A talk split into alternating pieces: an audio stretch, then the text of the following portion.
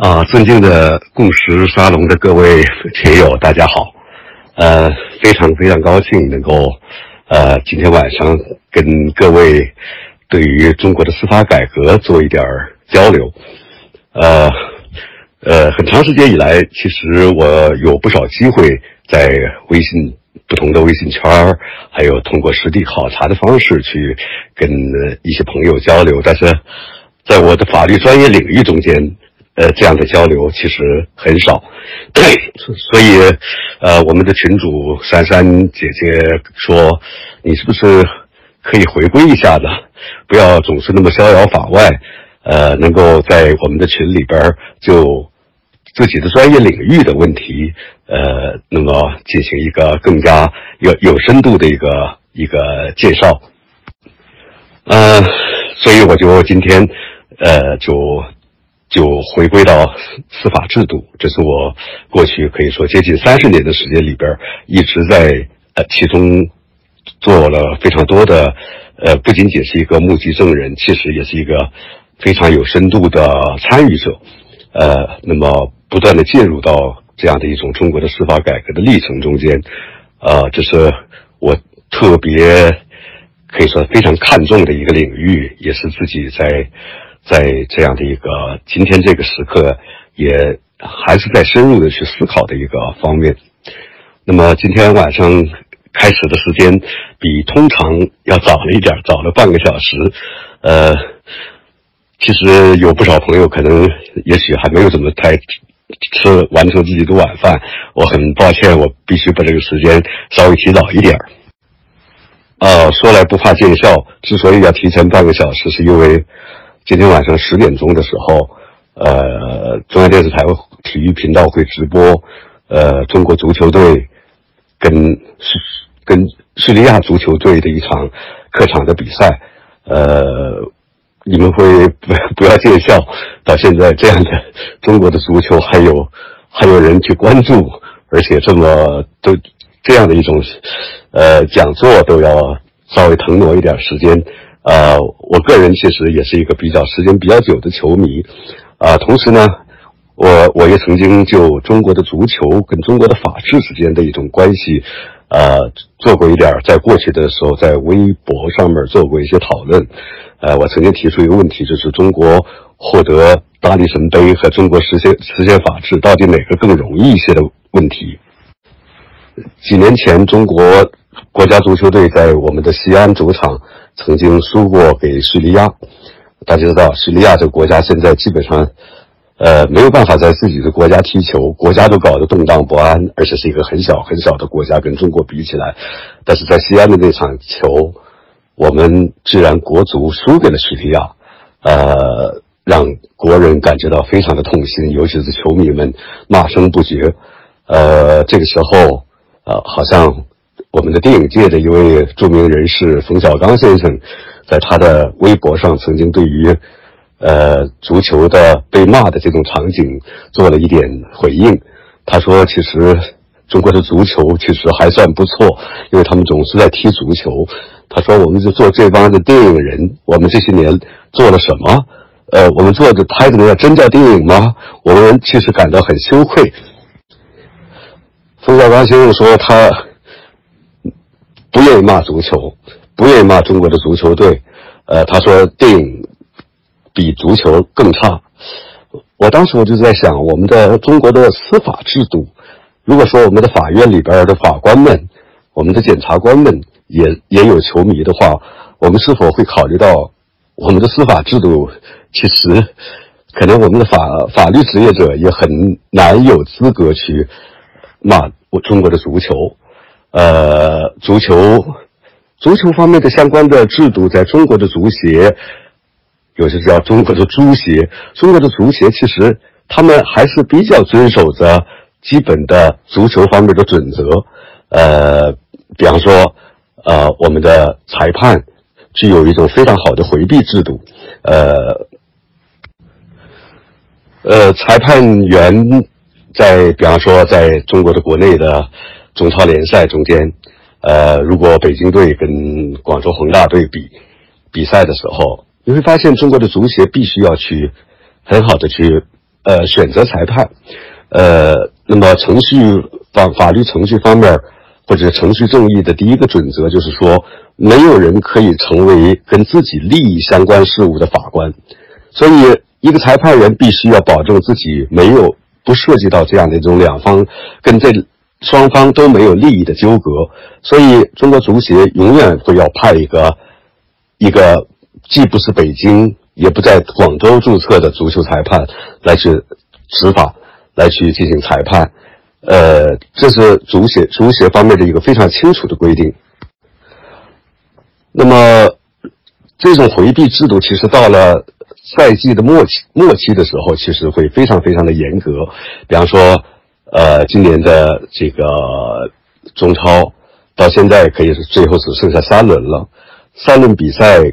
可能有可能获得冠军的是恒大、呃上港和国安。那么遇到这种非常深刻的回避制度，其实遇到比方说国安跟山东鲁能比，也不应该去选择一个广州级的裁判来去执法，或者上海级的裁判来执法，因为这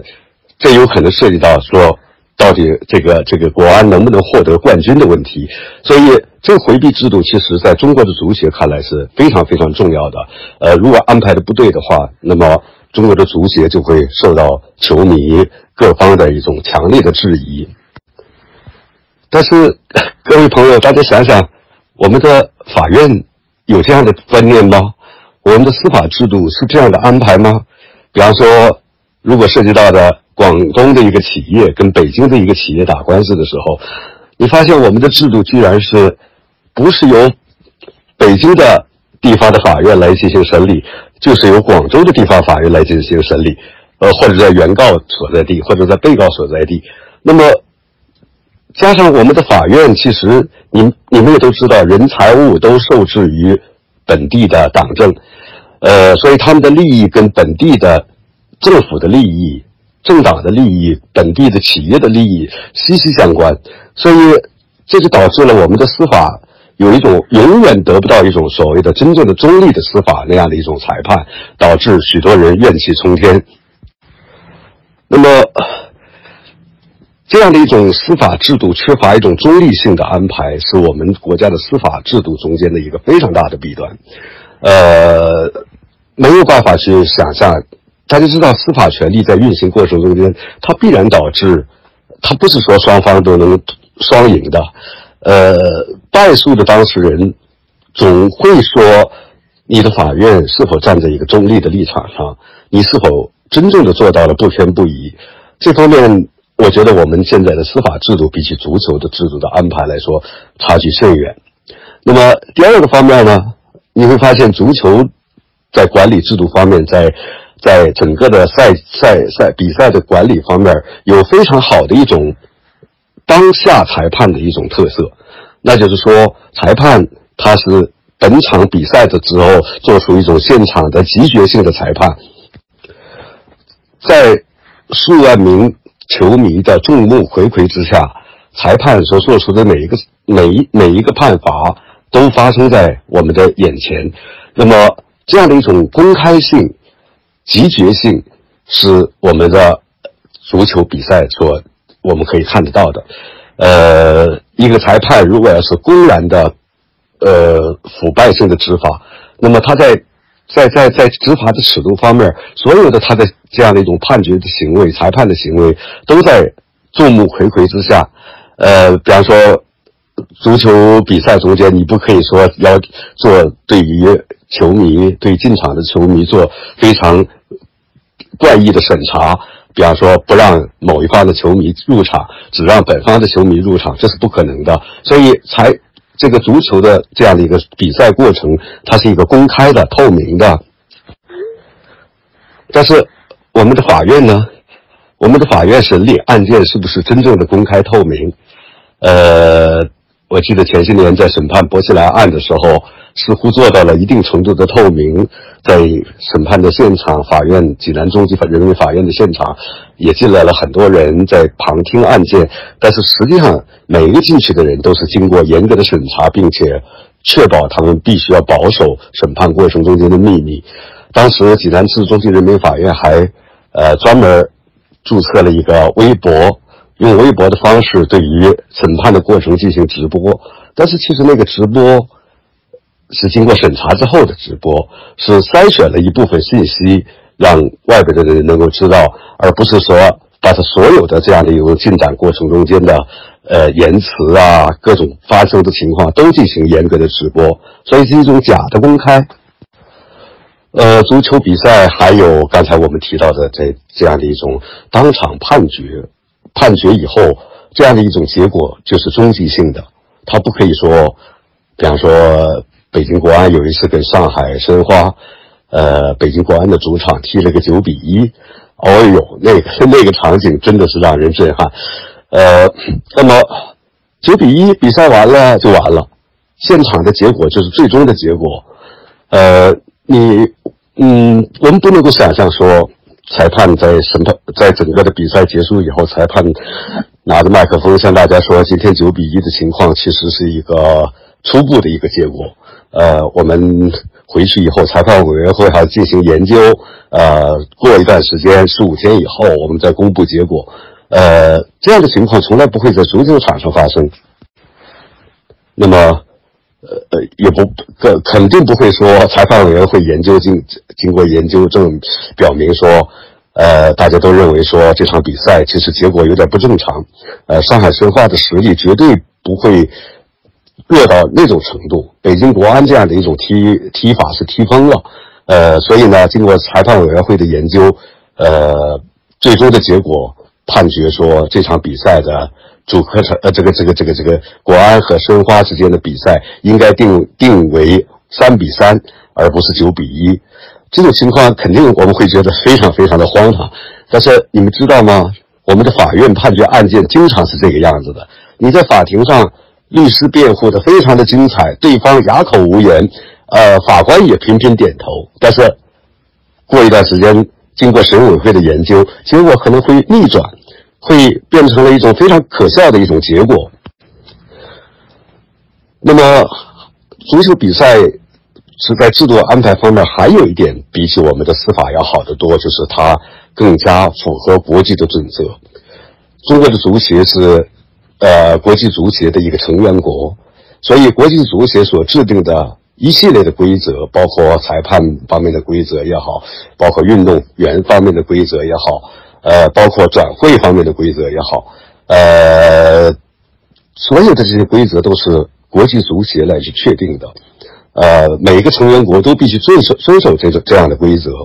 呃，如果不遵守的话，国际足联就会对于相关的成员国进行一一种处罚，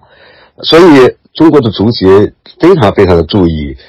保持一种本国的规则跟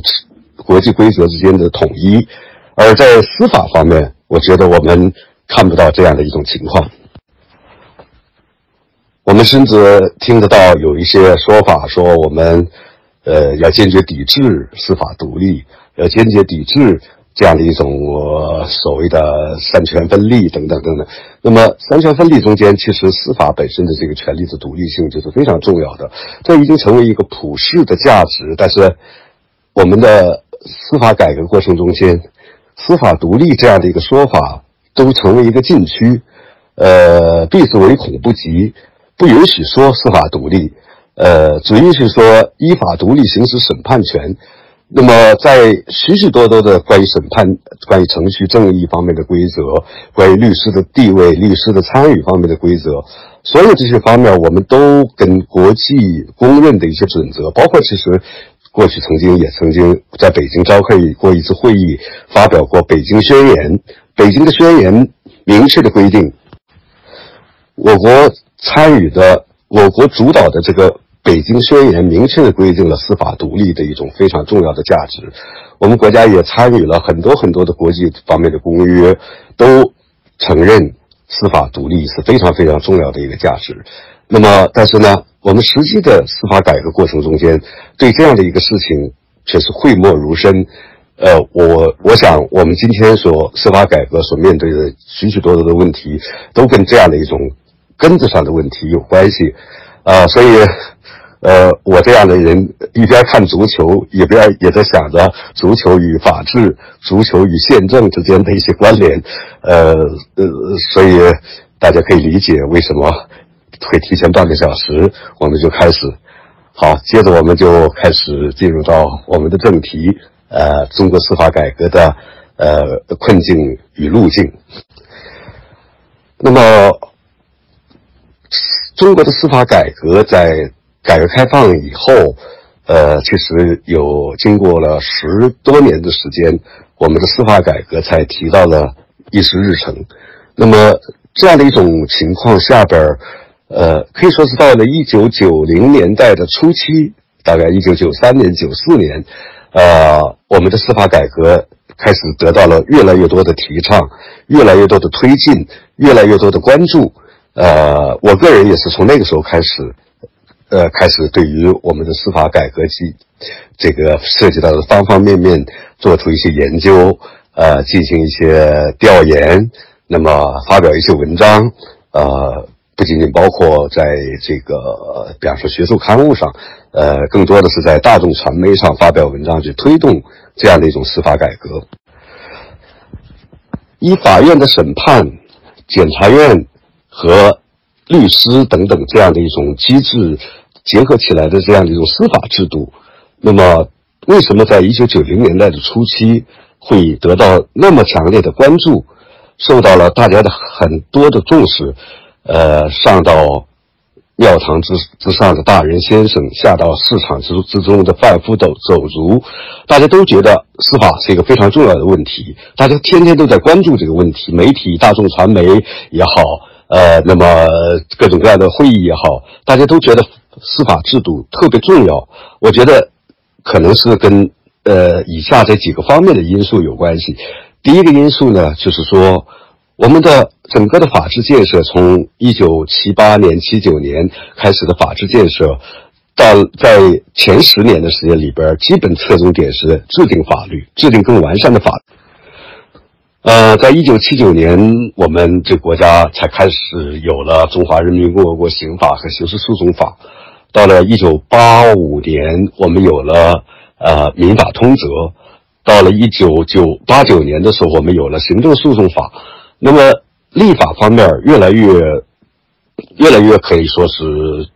广泛的覆盖了社会生活的方方面面。我们制定了很多很多的法律，所以当当年曾经《中国青年报》有一个标题叫一个通栏标题叫“某某某某年，中国立法走上了快车道”。我们制定了太多的法律，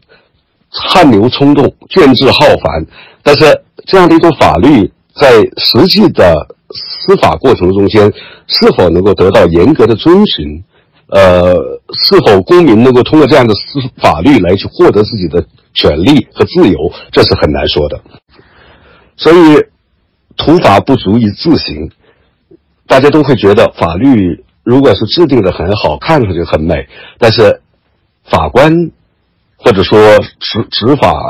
参与执法的公安或者说检察院，他们并不严格的依照。制定出来的法律来判决案件，而是说可以经常是随心所欲的，或者说受到某种特殊利益支配的特区特殊权利干预的情况下来去实施实施法律。那么这样的一种法律，经常就是说一种一种承诺的东西兑兑现不了，法律和事实各归各。呃，这样的这样情况，在一九八零年代，我们可以说就慢慢的发现。呃，制定出来的法律看起来一点都不管用，在许多的案件里边，法官不愿意或者说不敢严格的依照法律来去裁判案件，所以马上就带来了一个问题，就是说如何去让法官判决案件最终极的说决定一个公民有罪还是无罪，决定一个民事的合同到底是有效的合同还是无效的合同这方面。如果法官不能够严格的依照法律的裁判的话，那么这是一个极其严重的、极其可怕的问题。那么还有，大家也也意识到说，呃，立法你再怎么周密，呃，立法者再考虑的，再再再呃什么无所不包，但其实呢，立法总是会留下种种的漏洞、种种的问题。那么，如何去让这种立法方面的漏洞得到一种合理的弥补？这离不开一个非常公正的、良好的一种司法体系来去完成这样的一个重大的使命。那么，促使一九九零年代的初期人们关注司法制度的。一个非第二个原因呢，就是邓小平南巡讲话之后，我们确立了社会主义市场经济这样的一个呃未来的政策的走势或者说路线的走势。那么市场经济其实大家都都知道，市场经济是一种平等民事主体之间的一种呃竞争，呃在。一种非常严格的规则之下的竞争，那么在这个过程中间，我们企业的发展也好，呃，一般的公民大家的一种参与到经济生活中间，参与到这样的一种呃追追逐自己的利润的过程中间，都离不开一个财产的安全、交易的安全。呃，在这样的一个情况下，法律变得非常非常的重要。市场经济不是市长经济，那么他必须要把行政的权利排除掉这样的一种，呃，市场经济的这样的一种运行过程之外。那么，但是我们不可以说没有一种权利去保障，对不起，我们不能没有一种权利去保障，呃，交易安全，呃，财产安全，否则的话，我们比方说同一个合同条款可能在。呃，河南是有效的，但是到了新疆就是无效的。呃，或者说我们的财产，这个法律规定公民的财产得到法律的保障，包括宪法也规定了合法的私有财产是得到严格的保障的。但是实际上，如果是说行政的权利予取予夺都是可以随随意的去进行的话，那么这样的一种市场经济也不可能得到良好的发展。还有。最近可能人们也越越来越关注到，比方说技术的强制转让啊，呃，知识产权的保护啊，呃，所有这些问题，你可以发现，必须要去形成一种特别独立的公正的司法制度，对于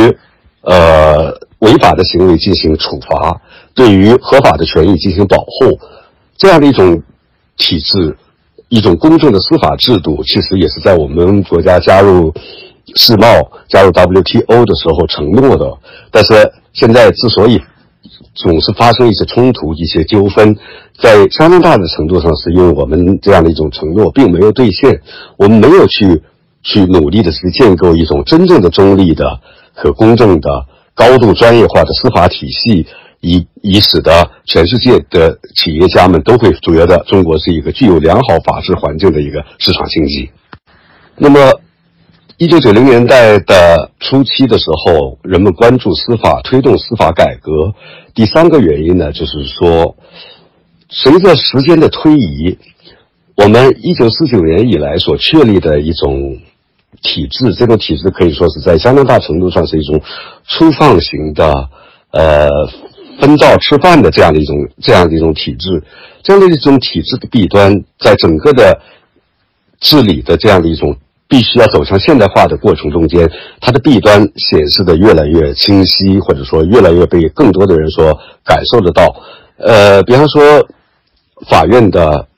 检察院的、财政、人事各个方面都归属于同级的党政来去控制，这样的一种体制就完全没有办法去实现全国的规则的一种统一性，所以就变成了一种分崩离析的状态，地方保护主义的状态。我们的法院的体制中间有太多的问题，其实是导致了我们前面刚才提到的足球那种事情。你会发现，在美国这样的国家，它实行联邦制，美国其实是五十个州，其实是有五十一套法律系统。那么。五十个州各有自己的一套法律系统，而联邦又有自己的一种独立的法律系统。当一个案件，比方说一个纽约州的企业跟一个加利福尼亚州的企业发生了冲突的时候，你们知道这样的案件原则上都是由联邦法院，也就是说说不属于任何一个州的法院来进行管辖。这样的话就保障了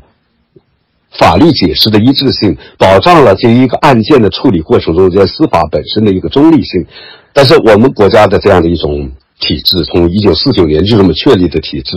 看起来是没有办法去让交易的安全得到全国性的保障。呃，第四个促使我们关注司法制度的原因，其实多多少少有点像是一个策略性的一种考量。那就是说，当其实中国的政治体制改革一直是一个大家非常关注的问题，呃，包括八零年代，包括九零年代，呃，当然也包括现在。但是政治体制改革呢，可以说是非常敏感、非常不容易的一个事情。那么，比方说有太多的。呃，体制性的政治体制改革的问题，呃，似乎是说你要去推动的话，就会涉及到一些意识形态的一种巨大的争论，比方说政党制度啊，比方说土地私有啊，比方说其他的一些，比方说人民代表大会如何改革，这些东西都特别敏感，没有办法去很容易的去论证。但是司法看起来是政治体制中间的一个例外。呃，司法制度当然。本身是政治制度的一个组成部分，呃，但是呢，它并不是一个在推动司法改革的过程中间，司法我们所提出来的许多的命题、许多的内容，其实是完全不涉及到特别呃敏感的意识形态问题啊。比方说，我们把司法的这样的一种财财政人事体制跟地方权力脱钩。呃，是否是否是可行的？啊，或者说如何进行脱钩？如何保证司法的权威能够不受地方的党政系统的这种干预？这样的一种事情，其实是完全可以进行论证的。我们司法改革提出来的说，比方说提升司法官员的素质的问题，我认为这也是完全可以可以接受的。所以。在一九九零年代的初期的时候，许许多多的人觉得啊，我们的在政治体制改革没有办法进行推进的时候，也许司法制度的改革，呃，是一个是一个用用用一定的气力去推进，但是获得的收益可能是远远超过了我们最初的预期，或者说我们所用力的那那样的一种力度。呃，那就是说，司法改革可能会在通过把国家权力中间的一个非常重大的权力，让它推动它的专业化，推动它的独立性，从而导致这样的一个权利，慢慢的在解决社会的冲突、利益的冲突的同时，也慢慢的去反向去塑造国家权力的运行模式，逐渐的获得了一种人民的更多的拥护，这样的一种可能性是。那么这样的一种司法的改革，也许是呃惠而不费，那么会带来非常多的不仅仅是社会的效益、经济的效益，而且也带来一种政治的效益。也就是说，它可能会通过一种技术层面上的改进，逐渐的影响到了更多的价值层面的东西，更多的呃这样的一种政治性的这一个效果。呃，所以我想。在一九九零年代，我们的看得到，眼看着可以说是越来越多的人关注司法，呃，有许多的像媒体，像南方周末那样的媒体，你会发现他们的法律的那个版面都不断的去通过一些案件的报道和一些文章的发表，来去揭示出我们国家的法治发展看起来最关键、最关键的一个内容，现在就是我们的司法公正的问题。所以接下来容许我稍微简要的梳理一下子，呃，在在过去的这二十多年、将近三十年的时间里边，人们所推动的一些东西到底是哪些方面？呃，我们遭遇到的困难都在哪些方面？那么我们当然最后我们会看一看我们的出路到底何在的问题。那么在整个的司法改革过程中间，我我们可以。可以说，最早是接触到的、最早的触及到的是人的问题，也就是说，我们的法律职业，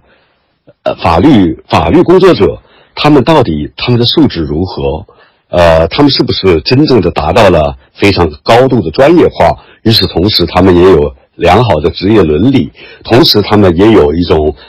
对于法律的职业目标正义的一种坚守。这些方面到底是否能够做得到？所以，我们就慢慢的开始关注我们的法官到底是什么人构成的？呃，我们的。比方说，我们的律师到底是怎么选任的？我们的检察官他们的素质如何？这些问题都在一九九零年代的中期开始，越来越多的被人们所讨论。呃，那么我个人也在一九九八年的时候，在《南方周末》发表一篇文章，呃，副转军人进法院。呃，对于中国的法院里边有太多的法官是由专业军人。充任的这样的一种现象提出了批评，呃，可能有些朋友都知道那篇文章引起了很大的风波，呃，军队的报纸《中国国防报》呃，后来用了三期、三期或者四期的篇幅，第一版的篇幅对我进行狂轰滥炸，呃，人们似乎不假思索的认为，呃，政法工作嘛，政治上是要求是第一位的。呃，政治上可靠是就其他就可以忽略，专业方面可以进去再再学，但是这是一个特别有害的一件一个观念。那么，呃，大家也都知道，其实我们国家近代以来，我们从西方引入了很多在传统的中国根本不存在的机构，呃，包括比方说议会。呃，人民代表大会这样的机构，议会，呃，或者说医院，医院也是我们没有的，也包括学院，比方说大学这种制度，也包括法院。呃，在我看来，其实变形当然引进来的制度总会发生变形，但是总不至于让它变成了一种呃南辕北辙或者橘生淮南、橘生淮北这样的一种效果。我觉得，当然变化最大的是议会了，议院，呃，这个。我们的议会真的是跟西方的议会相比较，差异太太太大。那么医院相对来说比较合理一些，比或者说比较，比方说一个人到医院去做医生，一般的来说不会说连医学院都没有毕业就去做医生，这是不可能的。呃，但是到法院这样的一个机构。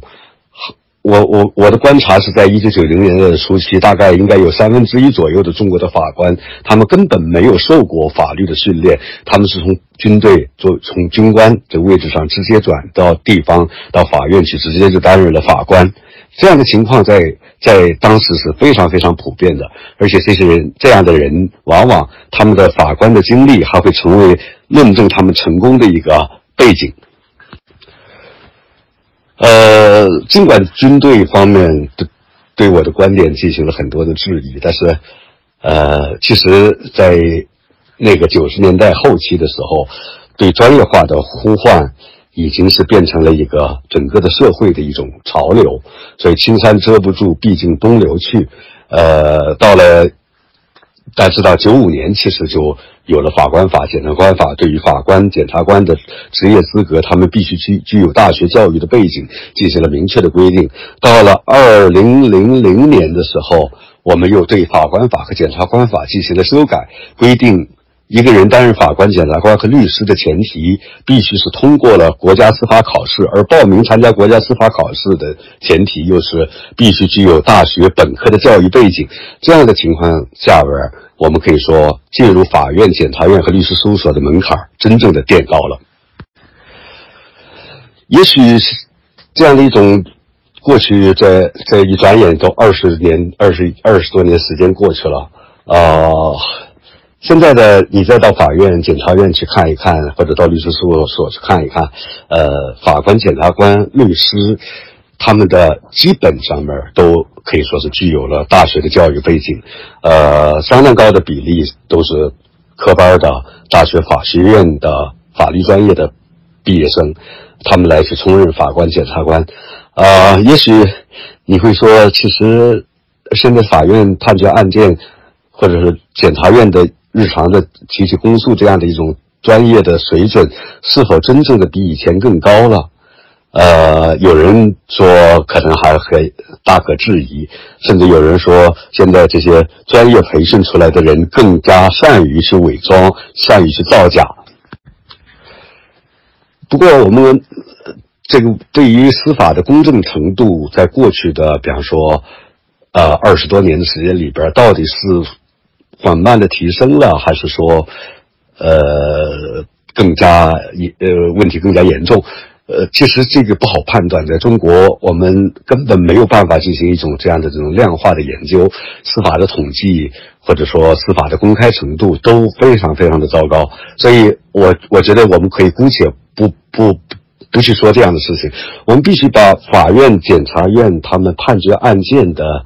他们在起诉或者判决案件的是否能够达到的专业的水准，不仅仅把它。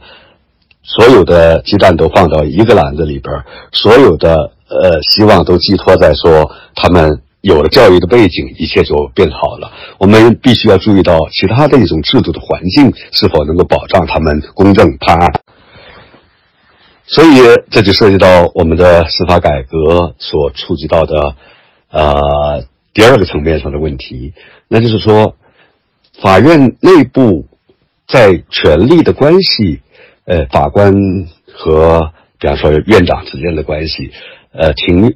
审判合议庭，呃，跟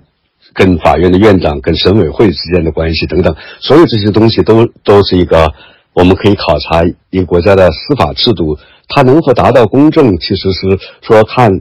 法院内部的这样的一种机构的一种基本的一种权利的关系和管理的模式是否有助于司法的公正。在这个方面，可以说我们的法院内部仍然还是充斥着一种一种行政化的一种色彩，呃，人与人之间的关系还是有一种相当可怕的一种上下级的一种等级观念。呃，也许我们在建设制度方面，建设一种特定的制度方面，其实都受到我们过去的历史传统，我们对这样的一种体制。所积累起来的知识和我们的现在的某种说是否能够有一种独立性等等，这方面都会影响到我们对于一个机构内部的人际之间的关系的一种构思。呃，我我我可以说，我们不大能够想象一个政府机关里边居然是没有上下级关系。呃，比方说美国的法院，美国的司法机关里边，比方说他们的法院。呃，什么是法院院长？他们经常说，法院院长是平等者中间的第一个，也就是说，他前提是说，大家法院的院长必须是跟其他的法官都是平等的，他只不过是排名是第一而已，这是他们的一个观念。我觉得在目前的中国的各种机构中间，可能比较能够稍微接近一点更加平等构建的。一个一个一种类型是大学，啊，比方说在我所在的北大法学院，我们就特别特别的有一种平等的感觉。我觉得，比方说我们的每个教授、每个教师都有自己的一个研究室，也就是自己独立的一个办公啊、研究写作啊呃的一个一个一间房子。呃，这间房子呃，在无论是资深教授。还是资历最浅的，刚刚进进来的一个年轻的老师，我们的房间的大小都是一样的，每个人都是三十平方米，没有任何差异。这样的话，我觉得我们就可以通过这样的一种待遇来看，这个机构是非常非常的平等的。在北大法学院，也没有多少人感觉到做个院长是那么重要。呃，其实。最舒服、最舒服的一种角色，就是，就你就做一个普通的老师，你就做一个普通的教授，呃，上了课你就你就没有任何事情，也不需要一天到晚去开那个乱七八糟的会议。哎呀，做院长实在是太麻烦了，所以，呃，所以大家就会觉得，哎，这样的一个机构非常非常的自由，非常松散。呃，有教授有副教授，但是教授永远不会想着说副教授是我的下级，我可以指挥他。不，副教授只不过是他的年资不如教授长而已。呃，大家做的事情都是一样的。呃，大家的这个这个平常所受到的学生的一种对待也都是完全一样的，没有任何说在在大学里边还分着三六九等，这是这是不符合大学的这样的一种规律的。但是你到了法院就不一样，法院内部的这样的一种等级啊，我们在制定法官法的时候做了一件最错误的事情，就是把法院里边的法官分作四等十二级这样的一种设置，而且当时的我们的最高法院还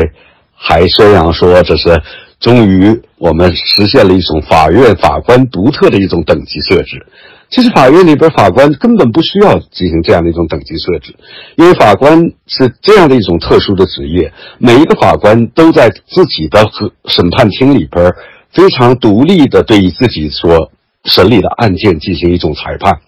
那么，他不可以说这个案件他在他在当事人的眼前主持这个审理，但是如果是说。实际的案件的审理并不是他，而是其他的一些更有权利的人。那么这样的一种司法就是非常非常可怕，非常的混乱。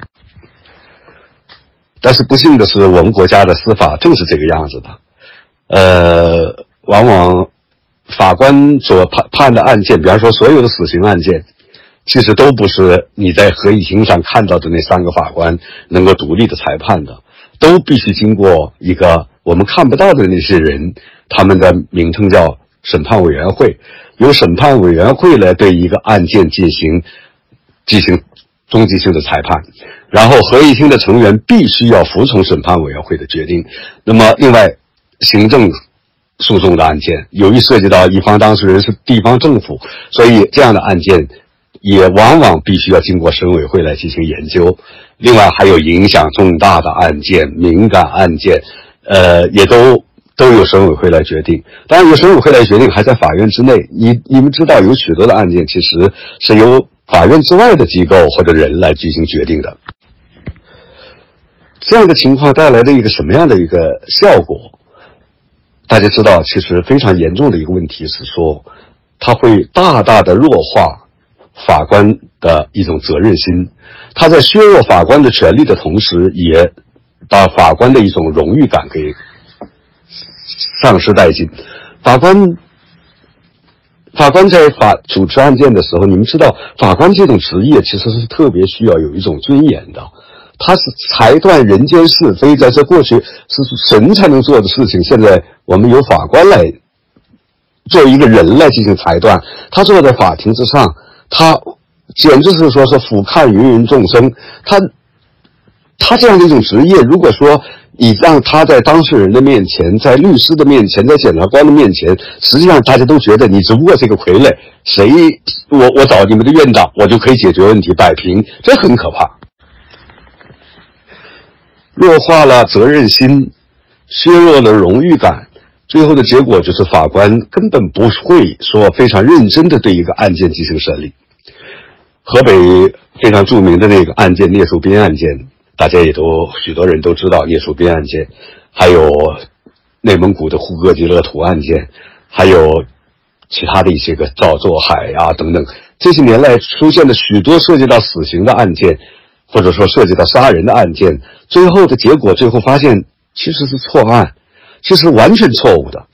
而且我们翻检过去的那些卷宗材料，你会发现法官稍微有一点点的责任心。或者独立的权利，他就可以发现其中的许许多多的破绽，许许多多的根本根本上是混乱不堪的一些一些情况。这些情况完全可以及时的发现，但是没有发现，最后铸成了一个无辜的年轻人，像叶树斌被执行死刑的时候，他不满二十一岁；呼和吉勒图执行死刑的时候不满十九岁。哎呀，我常常想，这是不可想象的事情。二十一岁的一个年轻人，十八多岁多一点的一个年轻人，他们明明自己没有杀人，但是他们却要被绑赴刑场执行死刑。他们在走向刑场的时候，他们脑子会怎么想？他们是怎样的一种心情？哎呀，真是真是不可想象。但是这样的案件居然就能够堂堂。我惶惶的就就最后做出了终极的裁判，而且经过二审，还有死刑复核程序等等，都都都把不了这个关。那么责任在哪个地方？问题在哪个地方？问题就在于我们的法官其实根本没有独立的权利，这样的一种独立的权限是保证法官责任心的非常重要的。这样的这样的独立，这样的一种说握有完整的权利，是保障法官具有责任心，具有一种可以说。没有办法去，你你你你自己主持的案件，你怎么可以说你往外推脱，是别人决定的？不，没有任何人能够干预你你的案件审理。那么在这样的情况下，法官就必须要发挥所有自己的能够对自己的智慧、自己的一种知识、自己的一种权利，来去让一个案件保证得到完真正的一种严格的审理，真正的公正的判决。尽可能的避免错案的发生，因为如果发生错案的话，你不可能说这个案件是因为别人干预你所导致的。所以，我们可以说，在这个方面，我们发现的中国司法体制的一个最深刻的一个弊端。所以，从九十年代开始，大家就在呼吁、呐喊，不断的去说减少法官的行政化、法院的行政化，不断的去强化。呃，法官个人的一种责任感，呃，他的一种权利必须是完整的。与此同时，他你要追究他的责任也会是非常完整的。那么这种情况，这个方面的进展可以说是因为涉及到一个特别严重的体制性的障碍，那就是说我们的内部的这种管理制度，有许多人会觉得说，必须要对法官进行监督，对法官进行控制。呃，有一种说法说，法官现在这种情况，不控制、不监督都这么问题这么多。如果要是呃控制监督问题尚且这么多，如果不控制、不监督，那还得了？有不少人是这样的一种观念。其实我觉得这是完全错误的。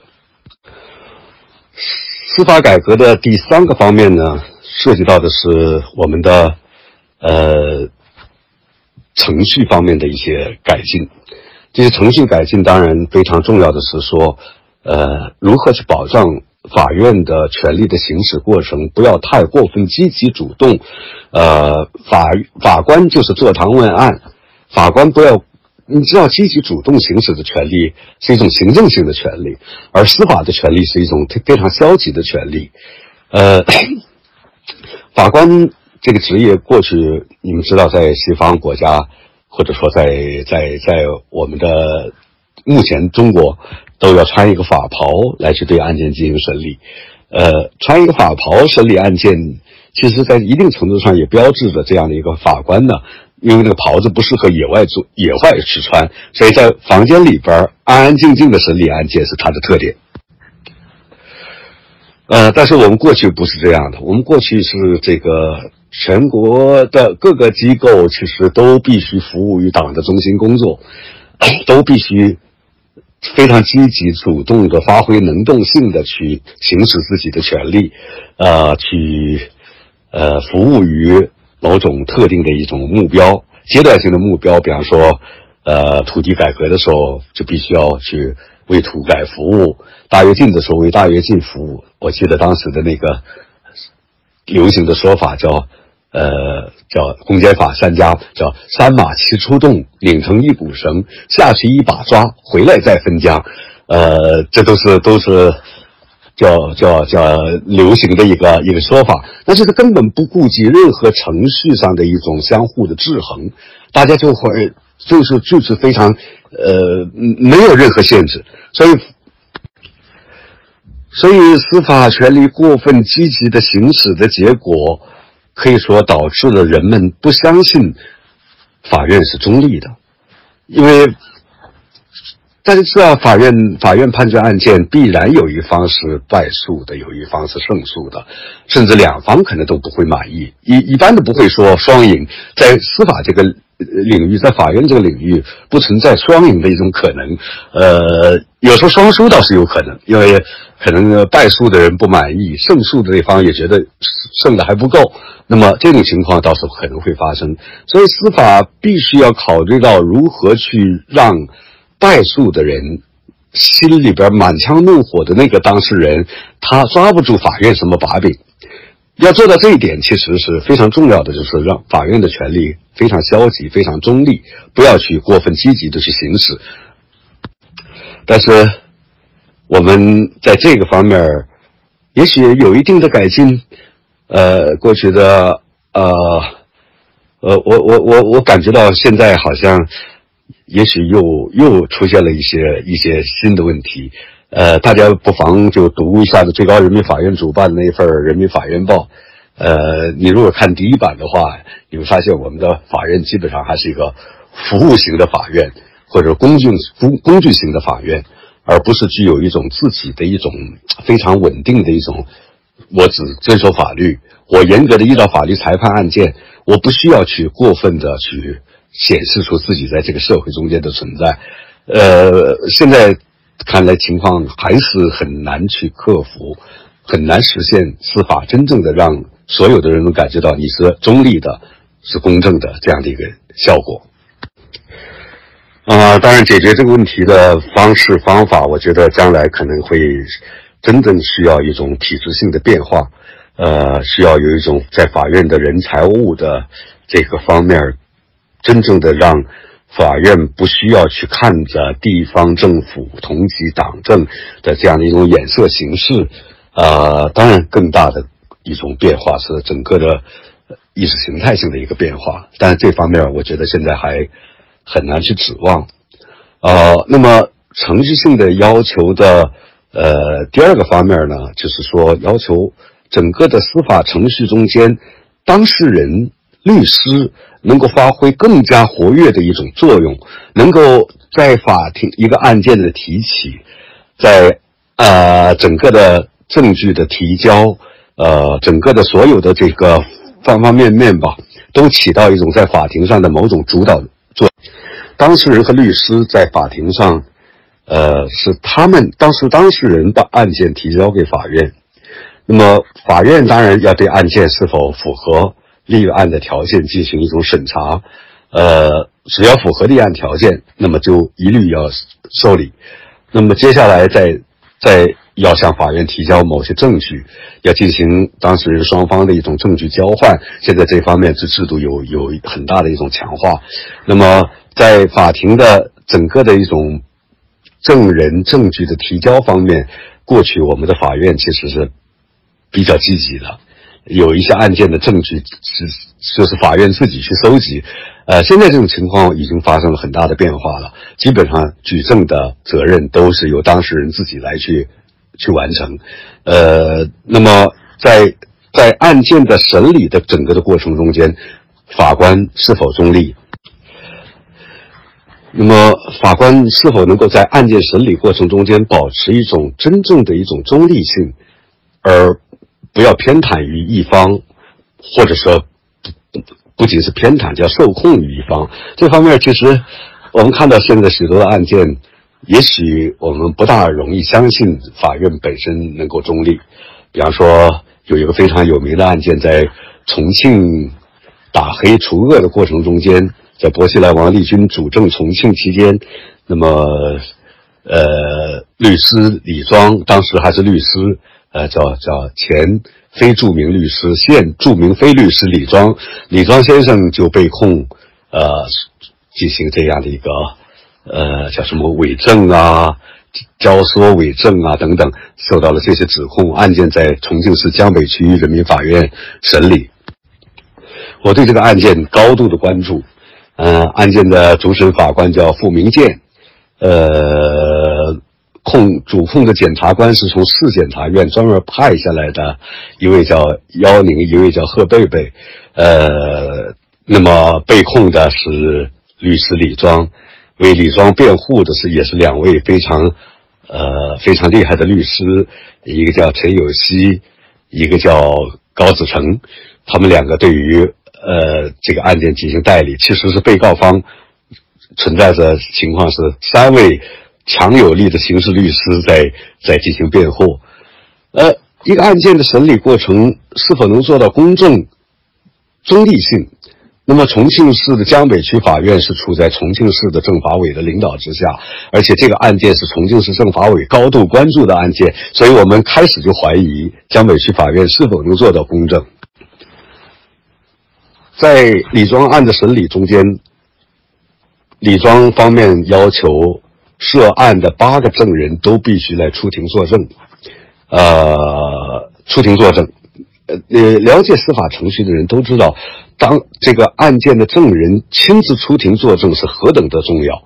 何等的关键。因为如果是说当事人不出庭，这个证人不出庭作证的话，你就没有办法形成一种当面锣对面鼓的去对他的所做的证词进行当面的对质。所以刑事诉讼法规定说，必须经过质证的证据才能够。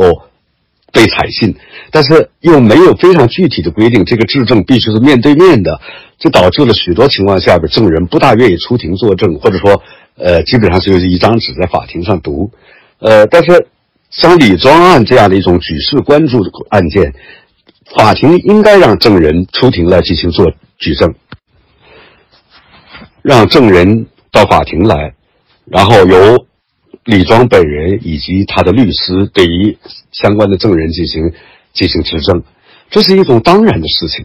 但是呢，主持案件审理的傅明建法官居然审判长，他居然说证人不愿意出庭，所以他不出庭。据我了解，傅明建法官他当年读硕士的毕业论文的题内容就是涉及到的是论证人作证、论论论证人出庭作证的必要性。所以这是非常可笑的一件事情。最后说一个证人都不出庭作证，那么这个这样的一个情况，这样的一个审理，其实所有的明眼人都可以看得出来，都不会相信说重庆市的江北区法院是审理李庄案的一个中立的法院，一个公正的法院。我们的司法程序在整个的这样的一种。一个案件的审理过程中间，法官是否能做到对于双方都采取一种平等的态度？在刑事案件中间表现的更加严重，就是说，呃，过去刑诉讼法专家有一种说法，叫说叫是法官跟检察官和律师，或者说跟呃检察官和被告人之间应该呈现出一种等距离的状态。那么，这种等距离的状态在中国基本上是不存在的，因为我们的检察院，这涉及到我们司法改革的另外一个目标，那就是我们的检察院其实不仅仅是一个，呃，提起公诉的机关，同时检察院也是一个法律监督机关。检察院在某种程度上，经常可以说对法院的工作进行监督，这样的话就导致了一种严重的不平衡。更加严重的是，随着国家监监监察体制的一个改革，呃，这也叫改革。现在反正是改革这个名称，我觉得有时候是变成了一种天然的具有褒义的那种感觉。其实假改革之名所做的有些事情，不见得是合理的。比方说，国家监察制度的一种建立，国家监察制度的建立带来了一个很大的问题，就是说，一方面它让检察院过去行使的权利，现在转移到。既是党的机构，又是又是某种程度的法律机构的检察监察委员会来去行使这样的一种权利，呃，它的专业性程度其实，在在在某种意义上是大可质疑的。与此同时呢，监察委的负责人往往在党内的级别要远远高于法院和检察院的首长的地位。如此这般，最后的结果是说，法院是居握有最终极的权利。法院，呃，刑事诉讼法明确的规定，只有法院才能够决定一个公民是否有罪或者无罪。那但是呢，法院的权利处在下游，上游的这个权利是更加位高势重的一个一一种权利。比方说，这个监监察委的主任，同时也兼任着。省委常委也是省委常委兼任监察委的主任，而一个省高级法院的院长绝对达不到省委常委的这样的一种党内的级别。那最后导致的结果是，监察委所做出的决定是法院、检察院和法院说不可抵挡的，是绝对不敢去做出挑战的一种情况。所以上面决定有罪，最后结果一定是有罪。法院就是这样的一个从属性的角色。所以这这种机构设置方面的一种困难，最终表现出来的是法院判决案件的一种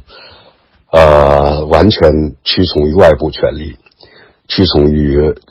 一种比他地位更高的权利。呃，如果这种情况不变化的话，那么中国的司法要获得真正的公正，那是完全完全不可能的。那么，所以在这个角度来说的话，我们马上就要进入到我们的改革的另外一个方面，就是律师对于司法过程的一种参与和律师的地位的一种保障，律师的职业的一种呃职业的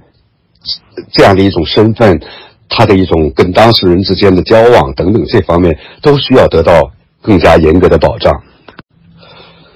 相对来说，律师这个。职业当然，法院、检察院都是都是中国的可以说近代从西方引进的一种特殊的一种类型的一个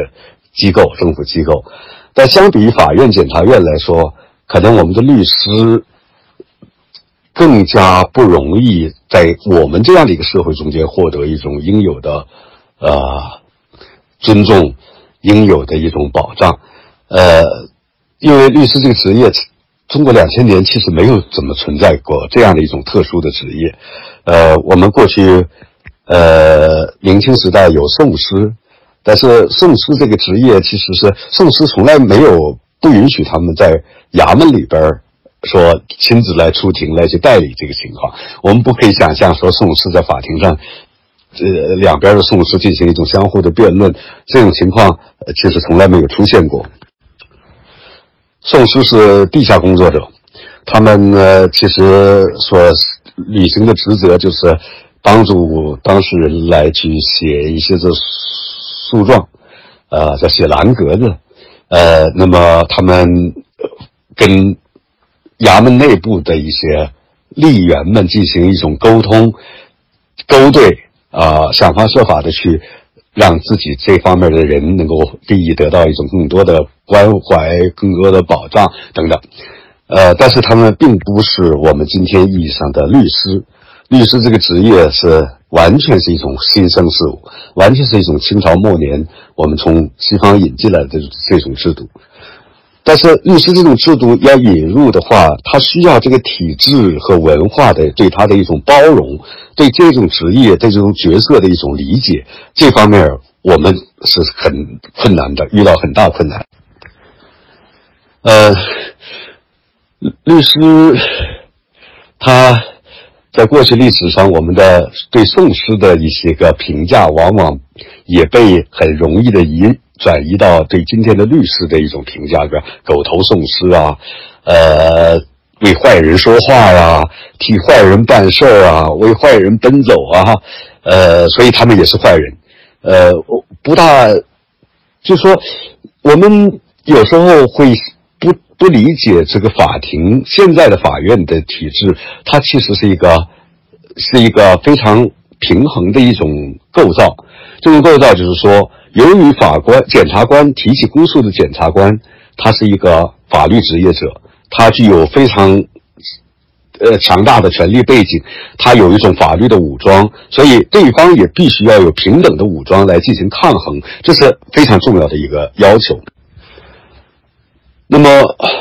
如果没有这种抗衡的话，司法的天平就会倾斜，就会表现出非常可怕的事情。大家知道，其实。有些被告人可能被认为是穷凶极恶或者罪大恶极，呃，但是其实呢，仔细想来，没有一个犯罪人是没有可以做参考的某些，说他到底为什么走到今天这一步？我们是否应该去，比方说关注他到底是主观的恶意有多大的情况啊，或者说关注到他是否，呃，由于过去受到了。不公正的对待，所以他起来反报复社会啊，或者说他是一种激情犯罪，根本激情之下完全丧失了理智，或者说他可能就是一种精神有存在的问题，而我们国家法律规定，精神病发作期间是不负担刑事刑事责任。我自己有机会到一些法庭去旁听案件，我发现其实对一个没有没有学过法律的人来说，法律上有太多的一些个陷阱，有太多的一些个一些一些事情，你没有办法去，如果不不了解它的内这这样的一种特定的概念的含义的话，你就会完全的完全是呃晕晕晕沉沉的就就就所有的事情就这么过去了。呃呃，我在曾经在某个省听旁听一个案件的审理，哎呀，那个案件其实三个当事人，如果他们的律师比较强有力的进行辩护的话，他们完全就是治安处罚的一个情况。但是，我可以明显的感受到，那个检察官和法官他们已经达成了一致，最后的结果就是一个词汇，当事人根本没有去反驳他，最后结果是都被判刑。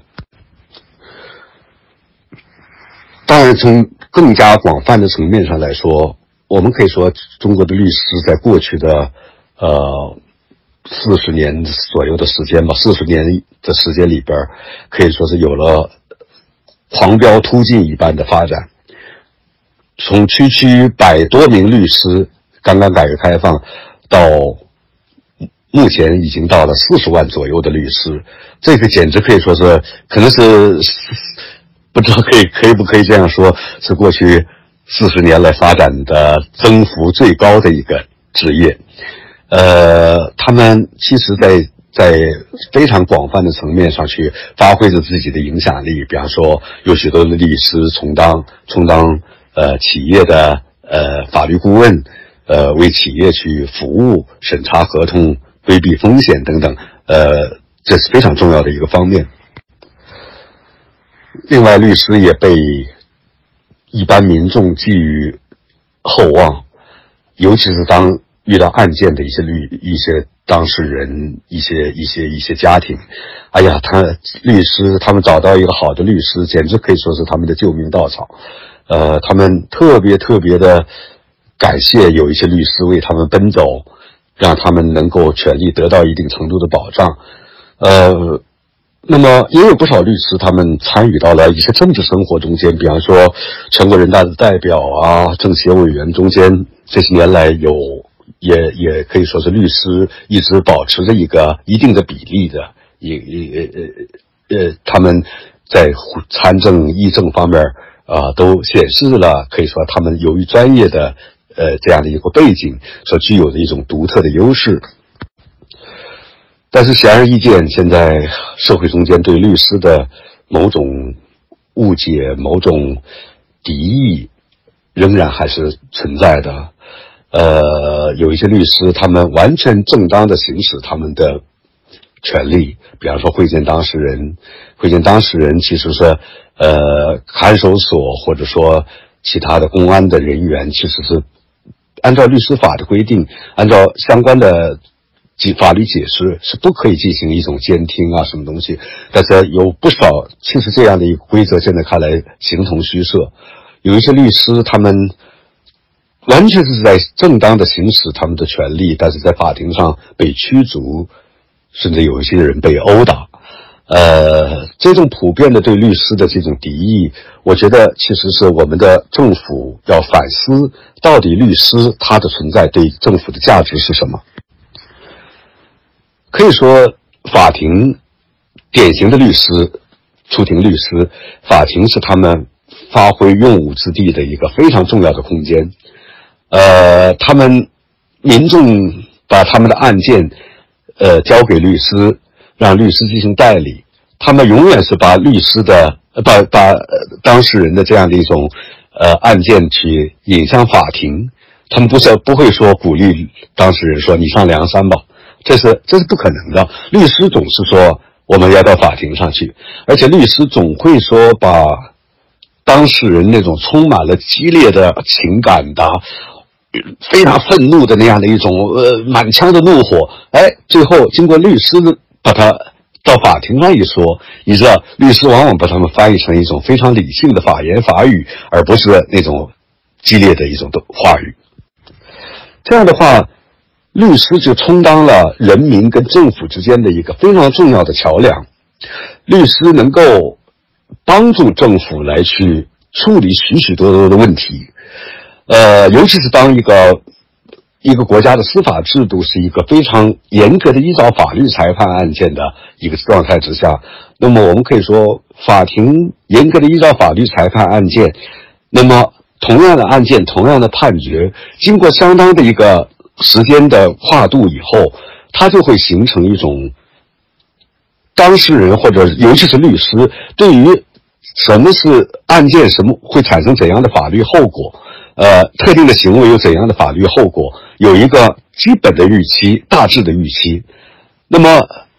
比方说现在在美国交通肇事案件，百分之九十九点九九都会在法庭之外就解决了，人们不需要把案件再提交到法庭，因为法院会做出怎样的判决。双方的当事人只要稍微咨询一下律师，都会知道，人们不会有侥幸的心理，说哦，这个案件是不是会不一样的判决？不，法院判决永远是非常严格的，依照先例，依照法呃法法立法的规定。那么在这种情况下，你可以发现，律师可以帮助当事人来去解决许多不是。案纠纷，而不需要去再去提到法院去，呃，去用纳税人所支撑起来的法院这样的一种这样的一种非常多的资源，这在一定程度上使得一个社会的纠纷越来越多的是说可以通过民间的力量去加以解决，而在这样的一个解决过程中间，人民信赖律师，人民相信律师给他们的建议是一种好的建议，这个就是保证社会越来越稳定。但是我们现在，我们的我们的目前的一种情况下边，律师经常是处在一个恐惧的状态。呃，他们不仅仅不能保障当事人客客户的权利，而且经常自己还没有客户还没有判有罪，他已经被抓进去了。这种情况可以说，我觉得我自己经常想起来了法国大革命之前。大家知道，法国大革命之前的律师律师体制是一个非常有严重问题的一个体制。那么，律师经常受到很多的折磨，呃，律师受到很多的打击，法院不尊重律师的基本的一个权利，呃，职业保障得得不到解决。这最后的结果是怎样的？结果是说，法最后。律师们成了革命领袖，律师用他们的三寸不烂之舌，用他们的啊可以说是非常了不起的一种辩才、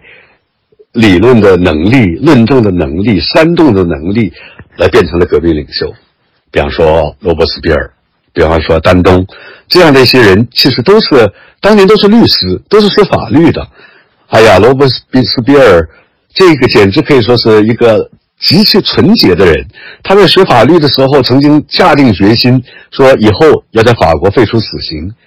呃，以后要在法国保证彻底的言论自由。结果他变成后来，当他成了革命领袖，他变成了一个狂热的杀人的凶徒，也变成了一个践踏言论自由的一个人。所以，一个最可怕的情况就是说，政府。不理解律师这种独立性的一种价值，政府不理解律师总愿意把人民的不满去用理性的话语加以表达，而且在法庭上，在这样的一种国家的法庭上决出一个胜负，这样的一种律师其实是让一个社会变得更加稳定、更有秩序，呃，更加平和，而打压律师的结果，让律师。整天处在一个恐惧状态的结果，就是慢慢的逼迫律师逐渐的走上革命家的道路，走上煽动家的道路。呃，把法国的情况跟英国的一比较，你会发现英国人最最最巧妙的是理解律师的一种价值。呃，人们发现，在英国的历史上，律师其实这个职业太特殊。呃，他们平常一波律师。几个律师为原告辩护，总有几个律师为被告辩护。所以人们发现，每当遇到一些个重大事务的时候，重大冲突、争议性的事项的时候，律师这个职业永远是兵分两路，永远成为一种分歧的。有，比方说有保皇派，就有有议会派，就有保皇派。他们他们不会说变成一个单一化的群体来进行一种所谓破坏性的工作。他们永远是建设性的，他们永远是呃能够把事情分成两个方面，看到事情是不同的一种多元化的一种一种价值。他们是可以敏锐的去觉察出来这一点，所以。我觉得特别那句话特别好，最愚蠢的政府才会削弱律师的独立性。那么接下来，在过去的司法改革中间，我们也付出了很大的努力去推动司法本身的这样的一种说理。司法判决必须要，呃，不是说简单的说我是法院我就这么判，而是说法院在判决书里边。法官在判决书里边必须要对于原被告双方他们所提出来的诉求进行一种回应，呃，比方说证据跟事实之间的关联，证据与法律条文之间的关联，这是需要进行一种非常复杂的论证的。呃，在广州出现了许霆案的时候，我曾经专门发表过文章去去去去讨论说。这个这样的一个案件怎么去论证？可能有不少朋友都记得这个案件是，呃，许霆遇到了史上最流体反击的故事。许婷他本人拿着自己合法拥有的银行卡，那卡里边只有一百七十五块钱的余额，他想去取出一百块钱来花。他是一个从山西到广州去打工的一个年轻人，收入并不高，所以银行卡里边只有一百七十五块钱的余额，他就。到自己住宅住住处附近的一个 ATM 机，呃，会员机去提提钱，去去取钱。结果非常奇妙的事情发生了，他把卡放进去以后，他明明输入说取一百，结果机器哗哗哗哗给了他一千块，把他吓坏了。他觉得这怎么回事他再验证一下子，说到底怎么回事结果还有多少余额？结果一查，还有一百七十四块钱的余额。这就是说，他取一百，给一千，扣一块。哎呀，我觉得许霆先生遭遇到的这种情况真是难以抗拒的诱惑。于是许霆就没有经得住这种诱惑，然后就在连续取了一百七十五次，总共把十把他的一百七十五块钱转换成了十七万五千块钱。大家知道。按照法院的，呃，按照这个法律的规定，这所谓盗窃金融机构且数额特别巨大，特别巨大是什么概念？最高人民法院作出的解释是说，特别巨大是指盗窃金额在十万到。是呃五万到十万以上人民币的数额特别巨大，但当然这个这样的一个说法也很奇妙，就是其实考虑到地区的经济发展的一个落差，所以在某些地方可能贫穷地方可能到到这六万就算是数额特别巨大，但是在广州这个地方肯定必须要达到十万才能算数额特别巨大。所以这个案件最后在这个这个在广州市中级人民法院审理的时候，呃，那么。许霆，许霆最后被抓获归案了。呃，按照盗窃金融机构数额特别巨大，广州法院可能感觉到这个事情其实好没有办法选择，只能按照那个条文来判，而且那个条文规定的就是盗窃金融机构数额特别巨大，判处无期徒刑或死刑。那么其实只有三个选项，那就是无期徒刑、死刑缓期两年执行，或者死刑立即执行。十七万五千块钱，死刑立死刑缓期和死刑立即都显得过分恐怖了点于是最后法院做了一个最轻的选项，那就是判他无期徒刑。但是这样的一种判决也激发了、激起了公众的怒火，全国人民都感到很不满意。呃，如果一个假设一个县委书记，比方说最后说收受贿赂、贪污。总共加起来二十万块钱，我觉得可能检察院都不会提起公诉，因为这个数额低的到简直到了可能都要开廉洁干部表彰大会的感觉。但是许婷这样的一个年轻人，居然会判判十无期徒刑，十七万五千块钱，而且那十七万五千块钱，许婷的父母在案发以后也已经给他这个呃这个这个筹这筹集了十七万五千块钱，已经还回去了，居然还要判无期徒刑，大家感觉到真是太不可思议，不能够理解。呃，我倒觉得，其实当时这样这样的讨论，许多人表达的这样的这种怒火是合理的。但是法院其实有可能性做另外的判决。什么样的判决呢？我觉得，是否我们法官不是说机械的按照货币表面的数额来去判决，而是可以把通货膨胀、货币贬值这样的因素考虑到其中。呃，最高人民法院发布的1997年发布的那个司法解释，呃，关于什么是数额特别巨大，就是规定的那个数额。但是这个许霆案是九二零呃不呃二零零五年左右前后，也就是说案件时间已经过去了七八年的时间，而这七八年的时间，中国的。整个的这个货币的贬值确实是一个非常严重的问题。我们是否可以要求法官对于这对于这样的一种数额到底怎么去判断，进行一个经济学意义上的论证？如果是说把日常消费各种各样的商品的这种价格的上涨涨幅来去进行一个计算，在广州那个地方，九七年到零五年，比方说零五年，如果是说已经。已经可以说是现在的十七万五千块钱只能折抵现呃过去过去呃这个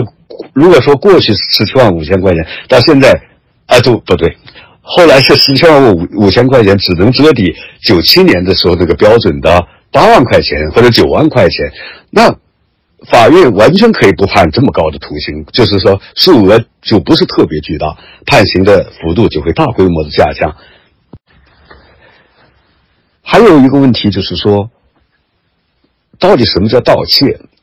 这个案件是说盗窃金融机构数额特别巨大，这就是说，我们有想起开始的时候，我们说立法的时候真的是有时候预测不到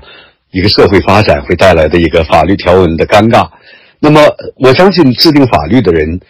刑法那条规定制定的人，可能都不会想象得到，他会有这种盗窃法。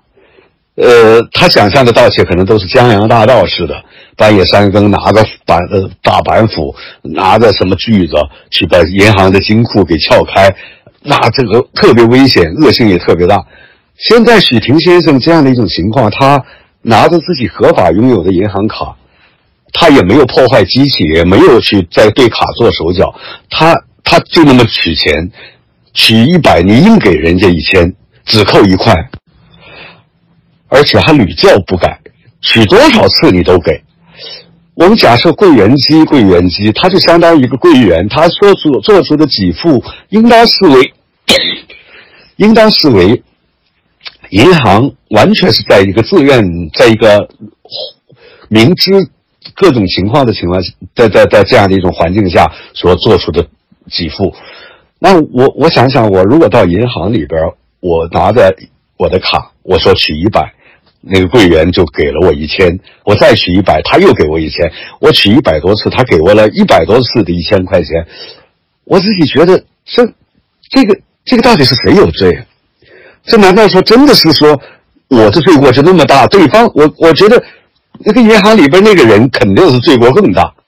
所以这是一个你可以发现，如果是我们把它置柜员机置换为柜员的话，人的话，那就荒唐的程度就。他期间的荒唐就可以明显的被被觉察出来，所以这样的盗窃到底是不是法律意义上我们真正规定的盗窃？他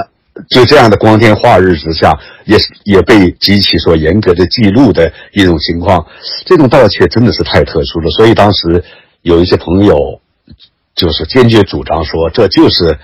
民事上的不当得利，但我个人也觉得说不当得利也有一点点的勉强或者说牵强，呃，因为他明显的在第二次取钱，第一次取一千块钱，我觉得这是绝对没问题的。第二次再输入输入说取一百，再给一千，我们还可以认为他是在检验一下这机器是怎么回事儿。但是第三次开始取钱的话，他就有非常明显的主观恶意，侵占他人财产的主观恶意。我认为这里边其实是有一种非常明显、非常明显的一种犯罪的一种一种情况。但是呢？说起来，什么叫犯罪？犯罪如果没有刑法的话，就没有犯罪。因为刑法规定的它是犯罪，我们违反了刑法，这就是犯罪。所以法无明文规定不为罪，法无明文规定不受罚，这是我们的刑事法律的一种黄金律。这个是，这是罪行法定主义，这是我们每个学法律的人都知道。如果说国家法律规定的没有规定有罪的，我们都可以说把一个人判有罪，那呃那就太恐怖了。那真正是说欲加之罪，何患无辞？所以我们必须要严格的限制法院对一个人判有罪的时候，必须要有法律明确的、清晰的、非常确凿的一个规定。但是这个里边没有这个规定，所以我认为许霆完全应该是无罪释放的。所以一个案件。我觉得，如果要求法院做出这样的一种说理，我觉得在尤其是许霆案这样的一种可以说是特别典型的疑难案件，我觉得并不是特别的苛刻的一个要求。呃，我个人觉得，在这个方面，呃，有一定的进展。在过去，我们的司法整个的过去在将近三十年的时间里边，我们的判决书可以说总体来说幅篇幅比以前。可以说是长了许多，呃，法院也也越来越重视对于这样的一个，对于相关的呃这种法律的推理呀，呃，去论证啊，为什么要适用这样的法律条文呐，进行一个自己的论证。但总体来说的话，可能这个法律条法律判决的风格，其实还受制于一个体制的一个规规范，很难进行一个更加自由的发，很难进行。更加更加比较自由的发挥，呃，其实法官也是要规避自己的风险，呃，这个言多有失，呃，似乎为了自保，他们也不愿意去过分的做出一些有个性的表达。其实，在这方面，美国的法官可能是表现的最佳最自由，呃，而英国的法官呢，就显得更加稍微稍微。严格的把自己引用，比方说引用的材料限制在一个通常认为是法律的一个材料的那样的一个范围之内，呃，法国就更加严谨了。呃，我觉得其实台湾的情况，我了解的情况是，台湾的法官，呃，有时候判决案件也特别的耐人有意思。比方说陈水扁的国务机要费案，台湾的法官引用过宋代的相关的规则规则。呃，最后我要说，其实司法改革的极其重要的一个方面是司法本身的透明化。呃，我曾经自己多次呼吁说，这个国家必须要建立一个透明的法院。那么，透明化在司法改革的过程中间，到底它意味着什么？呃，我想首先，透透明化意味着。法官判决案件所适用的规则必须是清晰的、明确的，国家公布出来的法律规则，而不是说在法律之外，另外的某些红头文件、另外的某些指示、某些会议纪要这些东西，当事人看不到的、律师看不到的一些内部的东西，在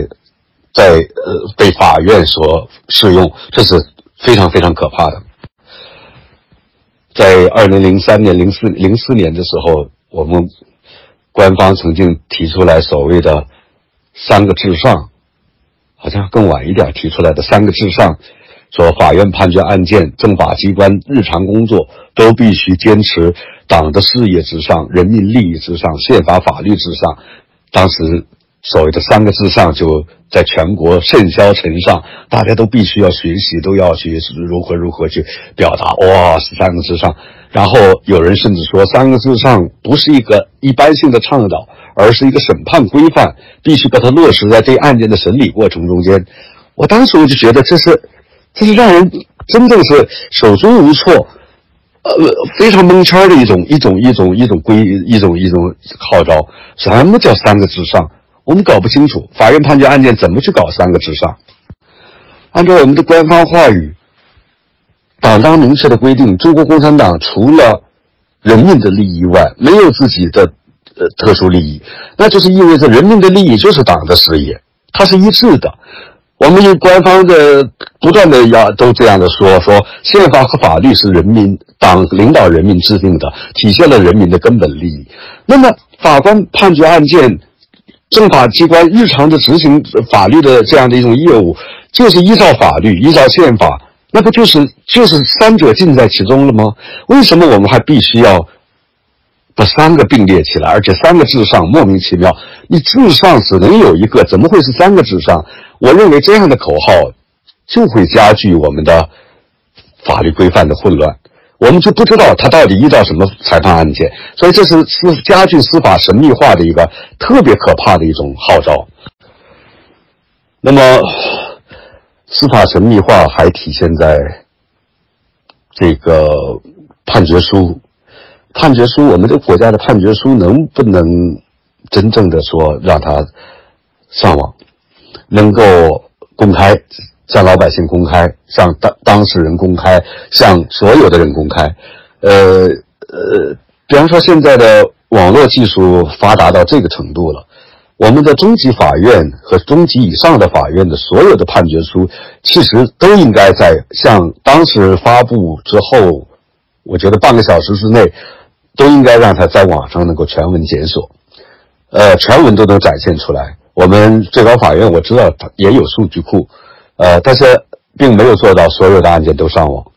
河南省高级人民法院曾经推动过这种上网，但是其实仔细看来也都是残缺不全的。我个人倡导判决书所有的判决书都上网这样的一种呼吁，甚至被最高法院的某些人所抵制。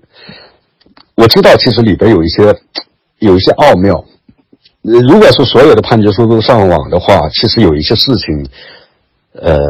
特别有意思的事情。比方说，你可以检索某一个法官所判的案件，把他的名字输入进去，然后他说所有的判决，所有的都能够见得到。呃，哪些律师代理？哎，你会发现这个法官判决案件，或者说这三个法官判决案件，都是特定的几个律师代理。而且特定的这几个几个律师代理案件最后都赢了，那么这种情况就可以说让让人们最明显不过的能够觉察出来其背后有某种利益的交换，所以这个问题可能是我我认为最高法院的法官反对判决书上网，可能有这个考虑在其中，所以我我我觉得我们必须要去推动这个事情。呃，判决书上网有助于遏制司法的腐败，判决书上网有助于激励我们的法官把每一个判决书都非常认真的去撰写，呃，非常，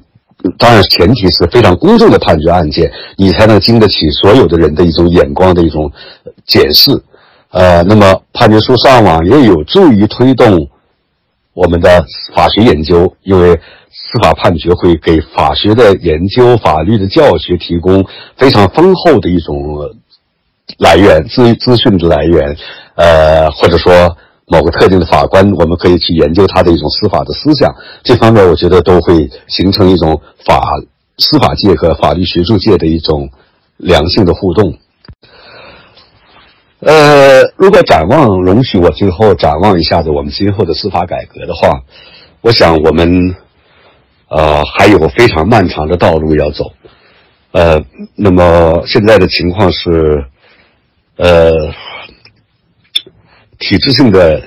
障碍仍然还是，呃，可以说是障碍重重，困难重重，呃，非常不容易走出来，呃，首先是这个国家整体来说的话，我们应该意识到，其实司法改革绝对不仅仅是在一个非常局部的方面。进行一种所谓的说小打小闹，呃，头痛医头，脚痛医脚，或者说只是一种技术层面上的变革，而不涉及到更加宽泛的、更加高层次的一种观念性的一个改变，呃，价值观念如何去适应这样的一种公正？价值观念如何去能够跟得上民众对司法公正的渴望和真正的一个独立的和公正的司法制度的一种要求？这方面是需要一种可以说是一种呃更高层面上的认知。呃，而这目前我认为这种认知其实是远远不够的。治国基本上还在不是说对于司法权利有那么强烈的依赖，人们还是迷信着某种更加政治性的一种控制，呃呃宣传啊，普遍的教育，人们还是特别过过分的相信这样的东西会会会达到一个良良好的治理。或者现代化的治理体系、现代化的治理能力，其实这样的一种治理体系和能力，如果离开了独立的司法，就是一个空话，一句空话。呃，那么与此同时呢，我觉得十八届三中全会在六十条改革的决议中间，其实有些非常好的构思，但是后来我发现，基本上就就就好像开过会就忘记了。呃，我记得那是二零一三年的时候，十八届三中全会提出来了，实现司法机关省以下司法机关人财物由省统管，呃，探索和建立与探索和建立与行政区划适度分离的司法管辖制度。我记得原文是这么说的。我我想。这里边首先是把省以下的司法的人财物都归省来去统管。现在我觉得基本上这个问题停下来了，呃，而且由省来统管是由省什么来统管，也不是特别清晰。那么与此同时呢，探索建立与行政区划适度分离的司法管辖制度，我认为这是一九四九年以来第一次最高。曾意识到说，我们这个治理国家的模式可能是有一些最框架性的一个弊端，没有办法解决。想想薄熙来在重庆做市委书记的时候，那简直可以说是一手遮天。我们这国家一方面说中央的权力无远弗届、无微不至，另外一方面，经常你可以看到政令不出中南海，下边其实还都是一些个太上皇，来去诸侯王。来对于一个地方进行全方位的治理，党委书记一手遮天这样的情况真的是特别麻烦。那么你没有一种权利能够逃出他的一个如来佛的手心，所有的行政、立法、司法的权利都掌控在一个市委书记的手里边、省委书记的手里边，这简直可以说是非常严重的问题。那么这就意味着你你没有办法去控制打黑除恶期间。重庆的那个期间，中央偶有五六个常委去去对重庆的打黑表示支持，但是现在回回头来看，重庆那些打黑简直可以说是无法无天。最后人们发现，最大的黑社会是薄熙来为为首的这这个重庆市政府市委，这是最大的黑社会。但是上面不知道，上面还在过去握着王立军的手，鼓励说打得好，要保持这样的这种。打击的力度，你想想，如果是我们的司法权力，如果能够说不受重重庆市政府的控制，比方说我们的高级法院，它的设置完全是超越了行政的区划。呃，按照我的构思，每一个行每一个高级法院，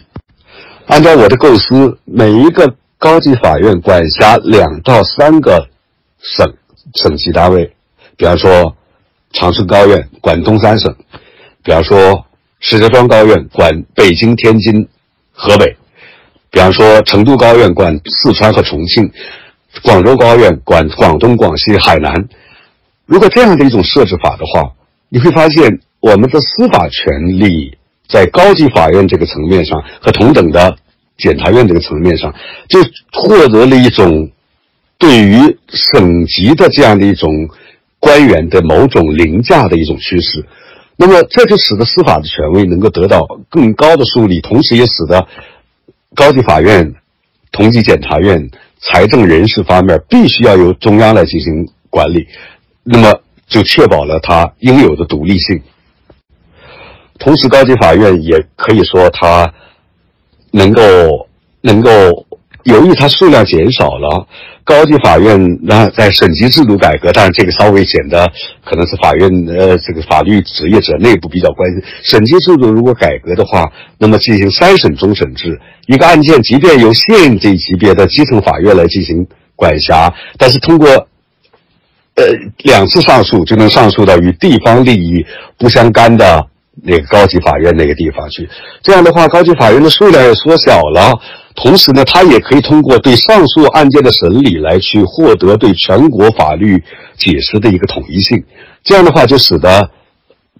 不同省份所适用的案件所适用的标准对法律的解释都趋向于一致，逐渐的实现我们宪法所规定的中华人民共和国的法治统一的一个原则这样的一个目标，这是非常重要的。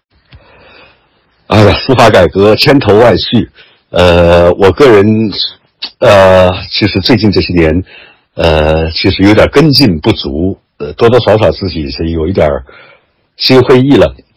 啊，但是呢，我自己还是愿意去强调司法改革对中国走出目前这样的一种困境的一种非常重要的价值。当然，搞不好的话，司法如果没有我们对于司法的一种真正的一种。呃，合理的想象，对它的价值的想象，对它的构造的一个想象，呃，如果没有这样的话，那么最后司法改革的混乱，混乱的司法改革本身也会加剧我们目前的困境。所以，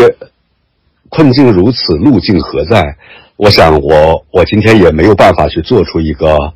呃自己的一个特别完整的结论，呃，但是我们。越来越多的人如果意识到这样一种体制目前的弊弊弊端，呃，是如何由于不公正的司法制度而不断的加剧这既有的弊端，我们都知道，弗朗西斯培根说的那句话：一次不公正的司法判断的危害性远远大如大于其他的领域的一个呃错误，因为。不公正的不公正的其他行为危害的是水流，而不公正的司法危害的是水源。所以，如果我们的司法机关、我们的党政机关不能够真正意识到公正的司法对我们这样的一种价值、独立是何等的重要，那么我们没有办法去走出目前这样的一种困境。好了，今天我我想我们已经是。哎呦，接近两个小时了，呃，我也非常感谢各位能够能够这个这个这个听我这样的一种唠唠叨叨的说，呃，也希望自己讲的许多东西其实千头万绪，我也我我其实也不是对每个领域研究都都都都那么深入，所以我也特别渴望我们的网友们、我们的群友们能够。对我进行批评指正，呃，我们可以有后续的交流，呃，可以不断的深化对某些问题的理解。好，谢谢各位，谢谢大家。